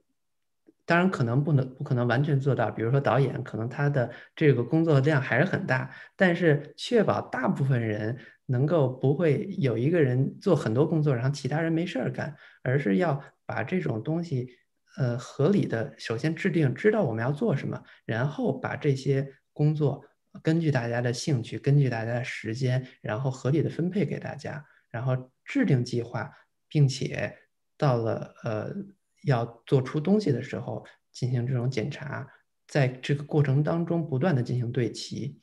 啊，另外一个呢，就是我们还特别强强调这个效率。呃，我们虽然是一个兴趣社团，但是不代表大家就是呃嘻嘻哈哈的到这儿来就是玩儿，但是并没有一个特别呃明确的准确的目标。我觉得我们呢，就像我最开始说的，我们是一个团结、紧张、严肃、活泼的这么一个制作。那这个是什么意思呢？其中，比如说。啊，我们严肃，就是说我们是特别认真对待这件事儿。紧张呢，是说我们不松懈，平时的时候来排练就是来排练啊，不是说呃来排练呃半个小呃一个小时排练，可能四十分钟都是嘻嘻哈哈那样，是我们坚决杜绝的。所以，我们通过这种效率的提高，以及通过合理的把大量的工作分配给。呃，更平均的分配给给更多的人，让每个人都参与到这个这个制作当中来，并且让所有的人都更加高效率的完成更多的工作。呃，其实我觉得这个是我们能够把这么大的一个制作，能够呃在时间有限的情况下把它做好的一个呃最重要的一一点吧。嗯。很棒，很棒。对，感觉呃，还想从个人，包括很多团员的角度来讲，其实最最根本的还是对于话剧的热爱。我觉得这点是把我们就是能够拉拢在一起，能够做成这个最最最根本的原因吧。就是当时呃，当然贾玉说了很多，就是我们在方式方法上如何做到这一点。但是我我觉得在根本上，我们就是出于内心的非常，这件事能够做成，然后非常的热爱话剧。嗯，会出现会出现某个人突然说啊，我今天要加班，我来不了排练的情况吗？嗯，还是你们其实没有那么的工作的繁忙？因为我知道国内很多人排练会有这样的情况，说啊，我要加班了，我今天来不了，然后我。前半个小时才知道，然后就很影响，嗯，整个组的进度。我们午间做的特别好，午间的工作量也特别大。就是我们一般是提前至少一周去安排下一周的呃排练进程，然后所有的人你自己填自己的时间表，然后我们根据我们要排的片段来去做这个 match。然后那当然相对的有些人会牺牲的更多一些，比如说像我，像孙岩，像陈旭。呃，但是呃，我们没有出现过，就是说你说好了这个时间，然后你突然之间消失，或者说突然之间要改期的这个情况出现，从来没有过。我觉得大家都是比较，呃，第一是诚信，第二也是互相为对方考虑的。就是你你既然决定去做了，那你就把它做好。我觉得这个是我们大家呃，不只是做剧、做工作、加入剧社，所有一切的初衷都是为了把它做得好，做得。让自己满意，我觉得这个是一个很很大的出发点。对，然后我想补充程序刚刚说的一点，就是说除了我们真的是热爱戏剧，呃之外，其实志这些志同道合的人也给了我们特别多的激励。我们不只是不想让自己失望，我们也不想让对方为难，所以的话，宁可就每个人都想多牺牲一点自己，去把这个剧做好。呃，我觉得这个这个是一个让我觉得特别感动。也让我特别有信念，一直把它往下做的一个一个一个初衷和动力吧。啊，这简直太美好了，真的真的是很很棒的状态。一个剧社能做成这样，然后经历疫情，我觉得我觉得对于对于我也是很好的学习。嗯，谢谢你们，太棒了，太棒了。呃，然后其实我觉得呢，大家作为创作者，可能就是除了在 focus 在这个创作的过程中，更加感兴趣的，就非常好奇的一部分，还是咱们的观众在体验这些作品的时候是什么样的一个状态跟心情，是不是？然后他们观众们有什么疑问和感想想分享给我们，这个也是咱们今天组织这场对话的一个愿望，就是多多的跟观众去交流。呃，咱们现在直播间中还有一个一直没有跟咱们打招呼的好朋友，就是今天呃活动的组织者之一 Leon。我们呃，我想呃先问问你好不好？看了两部作品有什么感想？好不好？然后你在除此之外，再就是比如说你听想象场的时候，你听呃收看滑变的时候，有没有哪些新的发现，或者是让你格外记忆深刻的那样的瞬间？好的，嗯，大家好，我是 Leon，然后然后我今天是 观众代表，我今天那个今天听连着听了两部戏，然后觉得都特别棒。呃，先说那个华变吧，就是华变戏挺长的，但是感觉中间一直都很精彩，就是我一直在看，然后也没有快进，也没有去干别的，然后我觉得整个这个氛围做的就特别棒，然后演员的表演也特别好，就我特别喜欢，我刚刚跟大家也说过，我特别喜欢那个水手的表演，呃，就是特别本真，然后特别特别萌，呃，对，然后就觉得特别好，而且就是这个形式上。呃，我觉得大家演员上能配合，就是互相有这个方位感啊什么的，这些我觉得衔接的都很顺畅。呃，包括这个像 Zoom 一样的这个各个屏幕的这个位置，包括法官在最上面，我觉得这些设计都挺巧妙的。呃，然后呃，想象场我也是呃呃一路听下来，然后就完全没有断。然后我感受就是声音设计的特别棒，然后中间比如说那个衣橱的那一段，我就真的跑到那个衣橱里面，然后关着灯，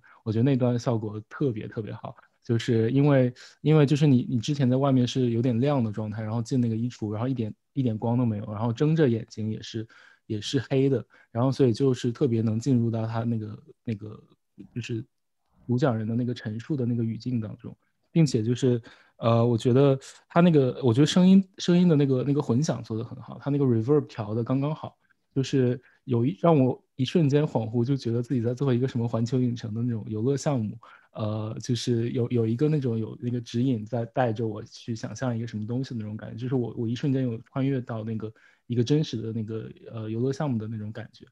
呃，对，然后呃还有一点就是我注意到，比如说想象场它最开始它有一个设计，就是说。呃，他会提醒你和你，你和这个世界上其他的观众同时在看这个这个剧，我觉得这个这个设计就是呃蛮巧妙的，因为它一瞬间给我带来一种就是说我不是一个人在看，然后我是有这样一个，它让它一定程度上复刻了，就是说你在剧场里面和所有其他人，然后共同有一个呃体验的这样的一个感受，因为我觉得这个感受本身也是剧场的一在剧场的一个 DNA 里面，就是。你跟很多人一起去参与一个现实的这样的一次的这样的一个一个一个体验，我觉得它有一点点这个神圣的东西在里面，所以其实我觉得那个设计就蛮棒的。呃，对，基本上这就是我我我的一些想法吧。嗯，太棒了，黑领利昂前面我听了他讲了，我发现他真的是咱们模范观众，他有真的有进衣服跳舞了，哇！太棒了，太棒了！飞鱼剧社的朋友们有没有看想象场？还有没有什么特别的想法？对我稍微听了一点点，对，但是我准备明今明天继续把它给听完。然后我我其实特别的好奇的点是，你怎么会想到？因为我看了你的背景，其实你也是做话剧出身，就是怎么会突然想到去用这个形式？这个这个哪哪个瞬间让你有了这样的一个 idea？啊，就是我想，我觉得我就是在家里关了三个月，我已经三个月没有做戏了，然后就想，啊，我要做戏了，不管不管剧场有没有开，我都得要做戏。然后，嗯，我又想到，嗯，剧场对于我的意义就在于它让我对周围的环境和事物有焕然一新的感知，就是让我变得对周围更加有觉察感。嗯，这一点是我最最怀念的部分。还有我最怀念的是和剧场中的所有人在一起，就是一起这个这个概念。那把这两个放在一起，然后又想到我之前的和朋友打电话的经历，我觉得他们糅合在一起，就形成了这个戏的想法。嗯，其实一开始的时候我有想过各种各样的实验，我想要不要有一个主人公的故事线啦，然后呃要多少个不同的线索穿插这个戏，然后后来我其实在写的时候发现，哦，我并不能写成那个样子，就是他的这些 idea 也是在创作的过程中一点点出现的，嗯，这个。版本里面有差不多七个片段吧，然后如果不包括开头的话，一共有六个六个想象的呃片段，但是实际上我写的时候是写了十来个 想象的 concept，只是有些我觉得 doesn't work。不不 work，我就没有把它继续发展下去。有些我觉得，哎，这个有意思，我就会和 Harry 继续讨论，他可以再怎么往那个方向发展。所以它一部分来自于我的生活经验，一部分来自于我对剧场的理解，还有一部分来真的是来自于我和其他人合作的时候的那种互动。就这些创造了这部戏，真的很羡慕你的这个 经历。是的，就是虽虽然说我们也就剧社大家都挺好，然后大家都很喜欢，但毕竟我们不是专业的，其实很多地方还是受限制的。包括我们其实没有，呃，到目前为止没有过就是呃原创的戏剧。我们有我们有一些成员想要写本子，但是不管是迫于就是工作的现实，或者说还没有非常成熟的想法，最终都没有实现。所以我觉得有这么一个心路历程，有那么多的素材来触动你去写这么完整的一个剧，我非常的佩服。对，我觉得，我觉得我我也很受我在疫情期间学的跟一个老师学习的经历的影响。他就跟我们说，不管你今天有没有灵感，你必须得要 work on your piece，就是你一定要去写，一定要去创作。呃，你创作出来是垃圾也没有关系，你就每天有这个 discipline。然后我发现这个真的是有效果的，就是就是你每天都去做，每天都去做，最后会总是会做出来一个东西。嗯嗯。好的啊，那咱们时间关系，咱们看一看那个观众对咱们的好奇好不好？就是像像各位一样，其实咱们的观众对于两个作品的创作心路历程和过程也有很多来自他们的听听过了之后有很多来自他们的这个好奇。然后这个问题是问黑令问。这个想象场觉得想象场的音效非常的贴切精准，然后奠定了整个整部戏的沉浸感的基础。然后，呃，这位观众的好奇是想知道有多少音效是从现成的资料库选择的，然后有多少是定制，呃，再去制作的。然后有好奇有哪些资料库，呃，是就是主流的可以供选择的呢？是很哇，这个问题，这个问题问我好像有点不太好，因为因为我对它的细节其实知道的不是特别多，我可以转问三丁，然后再去想办法回复这个观众。但是呃，据我所知，就是大部分的音效都是他自己 compose，他自己编做的。嗯，其中有一些音效的质感，可能在他的那个。他是用的什么呀？Logic Pro 吧，他他用 Logic 的时候，里面本身就有这样的音效，但是这个音效如何排列，它它的这个就有点像这个乐器，你按什么键，这个就会就会是他自己创作的过程，而且他的他的创作过程是他听着那个音轨，然后他伴奏及时弹的，所以所以呢，这个音效就和这个。台词吻合的特别的好，呃，因为是相当于是即兴伴奏，呃，完全就是混合到了那个语言本身的节奏感当中，对，就是大概是这样的，嗯嗯，我觉得这个观众肯定会和咱们的声音设计师三丁有特别的聊得特别来。肯定特别棒，呃，还有一个给想象场的一个小问题啊，就是这是这位观众说他觉得想象场的很多细节设计都特别特别赞，然后这个整个的 idea 都特别好，让他想起来呃一本书，呃是梅耶斯特的《我的卧室旅行》这本书，不知道创作初衷有没有什么联系？我没有看过这本书，谢谢谢谢告诉我这本书，我打算去看一看。嗯，但是但是这部作品在创作的过程当中，的确和很多的我我和其他的创作者，呃，经历过的其他的艺术作品有很多的关系。比如说，我们有呃在创作梦的那一段的时候，我们有去读 Virginia Woolf 和呃和一些其他的意识流派的小说家的呃作品。然后我们当时创作这个作品是，我们狂读这些读物，然后然后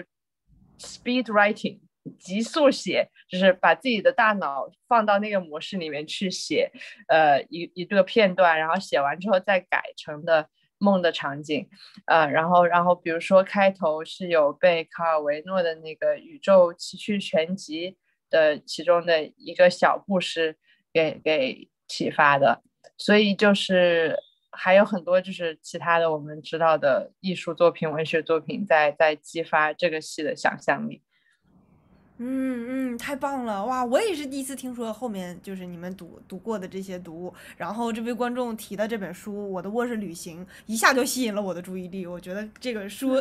可能 咱们结束之后立刻都会去查一查这本书《我的卧室旅行》，好棒！这个这个提出来这本书，我觉得也很厉害。然后最后我们最后再。呃，就是最后的最后，问各位一个共同的这么一个问题，就是，呃，这个问题是线上的收听方式改变了传统剧场中表演者、场地和观众的关系，然后就是想问问大家，想问问每位，呃，在这种新的形式下，有哪些传统的戏剧语言需要被改变，又有哪些新的表达方式被开启，是很很很一个承上启下。呃，很有前瞻性的问题哈，大家怎么想的呢？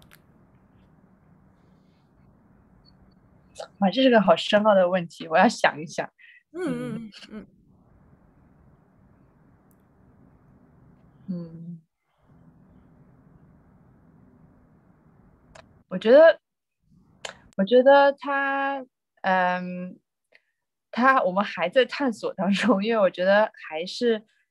对线上戏剧还是虽然有一年的经历了，但它还是很新。但我已经看出了很多新的线上戏剧的形式在往不同的方向走。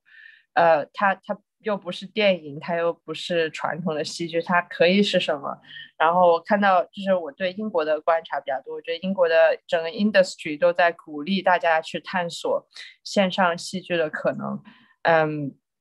然后我觉得它。的一个优势就是它变得在地理上面更加的灵活，它可以去在我在 A 地演出，你在 B 地去享受。那我怎么样把 A、B、D 之间的空间联系起来？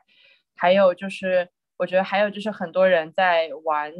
这个线上本身这个媒介的形式，就是我看到几部戏做的比较好的，他们就是在用手机这个这个框架在做戏。呃，讨论的也是关于 social media 的问题，因为这个实在是太贴近生活了。然后正好，我觉得这解决了观众在看的时候会 看手机这样一个剧场老难题。嗯，对，然后，然后就是还有一些方向在往呃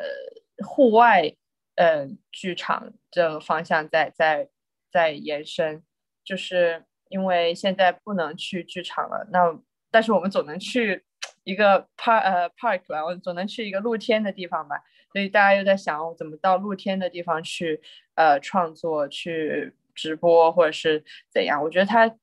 让很多的创作者一部分和剧场这个 venue 的关系变得更加相互独立了，就是我不再那么的需要一个空间去做我想做的事情，这种这种情况下反而就是让。大家变得更加 creative，更加嗯，更多有更多的优势。然后我觉得他现在的困难只是暂时的。我觉得戏做戏剧的人都是 survivor，他们会找到自己的方向，然后把它变得越来越好。嗯，这是这是我的想法。嗯，你说的太好了，做戏剧的人都是 survivor，是一个很强的、很有很强有力的一个 statement。其他朋友们呢？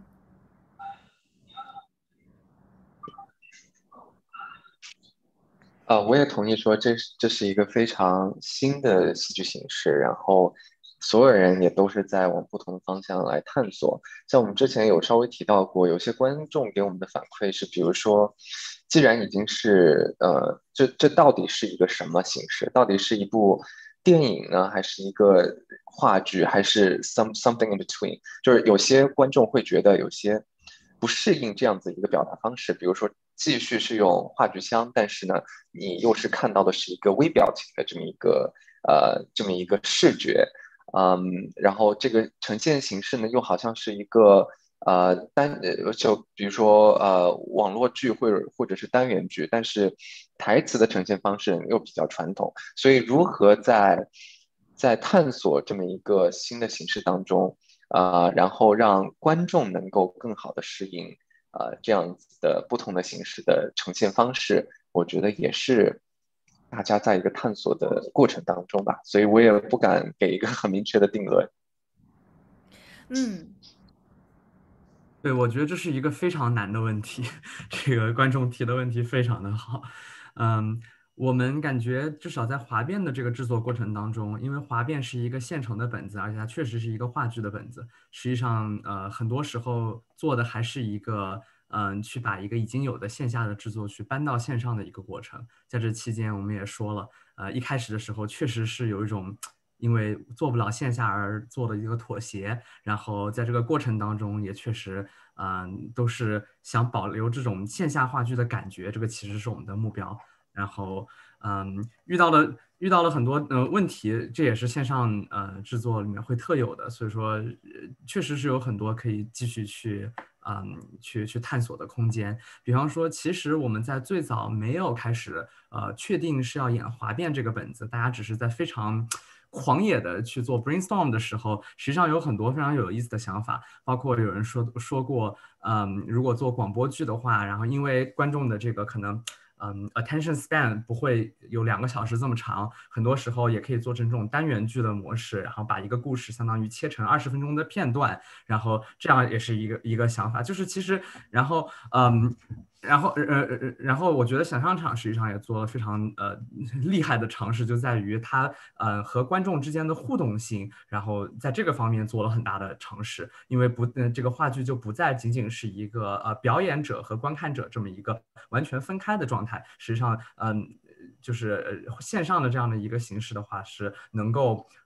呃让观众和表演者之间的互动更加的。嗯，多样有有很多不同的多样的这种互动的方式，甚至我们之前还想过，嗯，也是只是想一想吧，然后就是可以根据，比方说，呃，观众就是呃，如果是我们是一个，比方说直播的演出的话，甚至可以准备很多不同的开放的结局，然后根据呃观众现场弹幕呃的反馈等等，然后我们去呃做相应的调整。这个难度当然都很大，但是我觉得也是线下不可能去做到，而线上是有可能的。所以，对，有很多可以想的，我们还在还在探索当中。嗯，太棒了，还有很多很多可能性可以去尝试一下，所以非常非常期待了。呃，贾玉和 Jennifer 有没有什么特别的想法，在这个问题上？呃，我觉得我可以从呃观众的角度来探，就是呃探讨一下这个问题吧。呃，我觉得从观众的角度来说。为什么很多观众愿意去剧场里面去看话剧？我觉得一个很重要的原因就是这种距离感。呃，当然，比如说你去看电影啊，可能它有很多的非常炫目的特技，然后有非常好的效果。但是呢，如果你真正走到剧场里面，你看到演员就在你对面去进行这个表演的时候，你就觉得，哎，我是这个故事的一部分。可能比如说。呃，这个《罗密欧与朱丽叶》的时候，你看到两个，比如说两个仆人在窃窃私语，哎，你觉得你可能就是一个第三个仆人站在他们旁边的那种感觉。虽然你知道这些布景都是假的，虽然你知道演员是在演戏，哎，可是就给你带来了，呃，给观众带来了一种身临其境的感觉。我觉得，呃，这种感觉。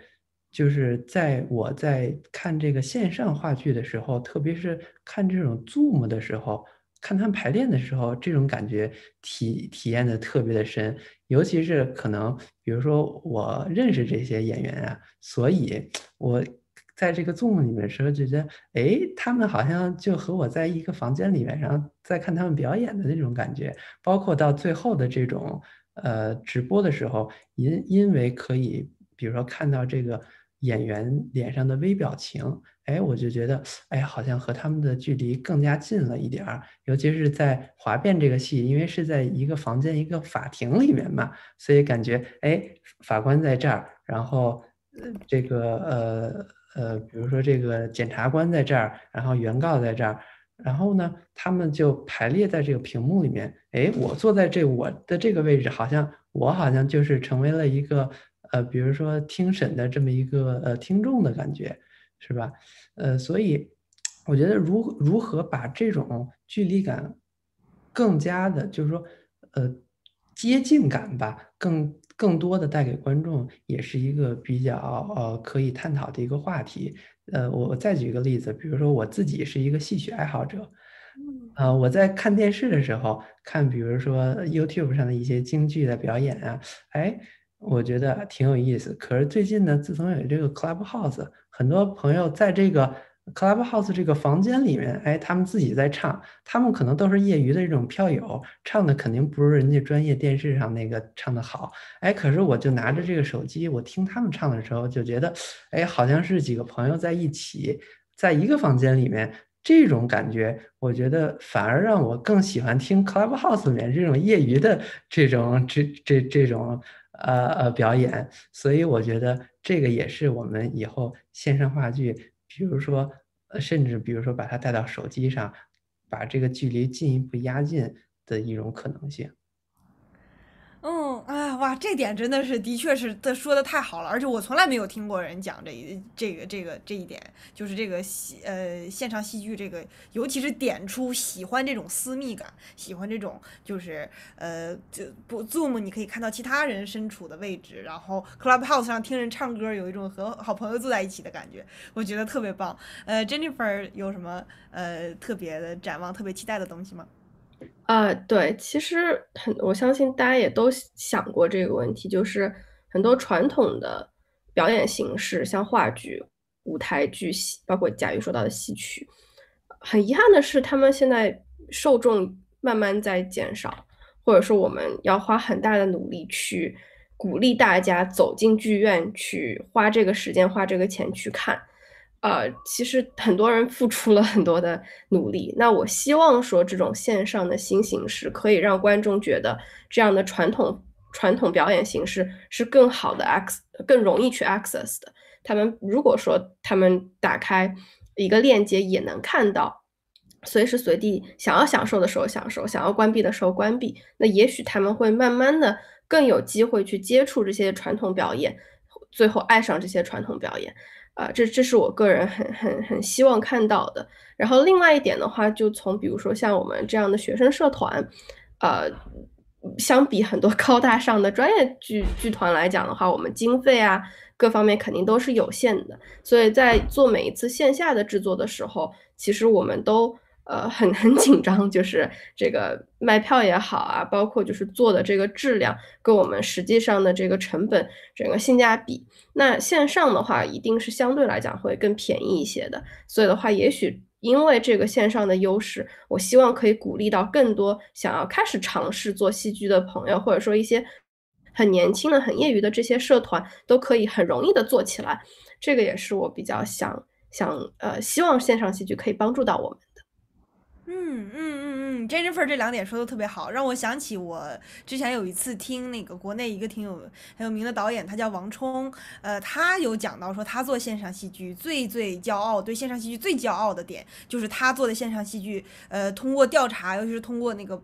后台的数据发现，有很多二三线、三四线城市的朋友，第一次，第一他们的城市都没有剧院，第一次来看到了戏剧，然后也通过这个办法，让他有了很多，因为不需要场地了，不需要经费，所以就让他有了很多国际上的合作伙伴，有很多国际的合作机会。这两点，他因为这两点，所以他很坚定的有一次在我们对谈里面说，他说我最喜欢线上戏剧了，就是他说线上戏剧是最好的，所以我觉得其实是非常好的一点。然后，呃，大导演的。这个想法都不约而同的很一致哈。好，那时间关系，咱们今天的对谈活动太开心了，就到这里先结束了。然后后续大家有什么问题的呢？呃，欢迎各位在湾区文化沙龙的 Clubhouse 直播间和我们互动，或者是在这个活动的微信群里面找到我们，然后和我们分享你看完这部剧、看完这两部剧的感受。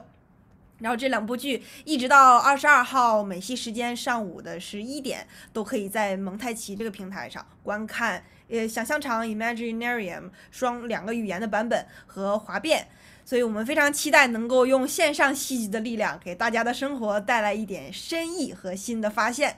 好，再次感谢各位嘉宾今天做客直播间，跟我们分享了这么多开心的故事。然后，那么就祝大家吃好喝好，呃，生活健康幸福，非常顺利。然后未来的创作之路也一路顺利，好不好？好，谢谢大家，谢谢，感谢感谢谢谢文化沙龙。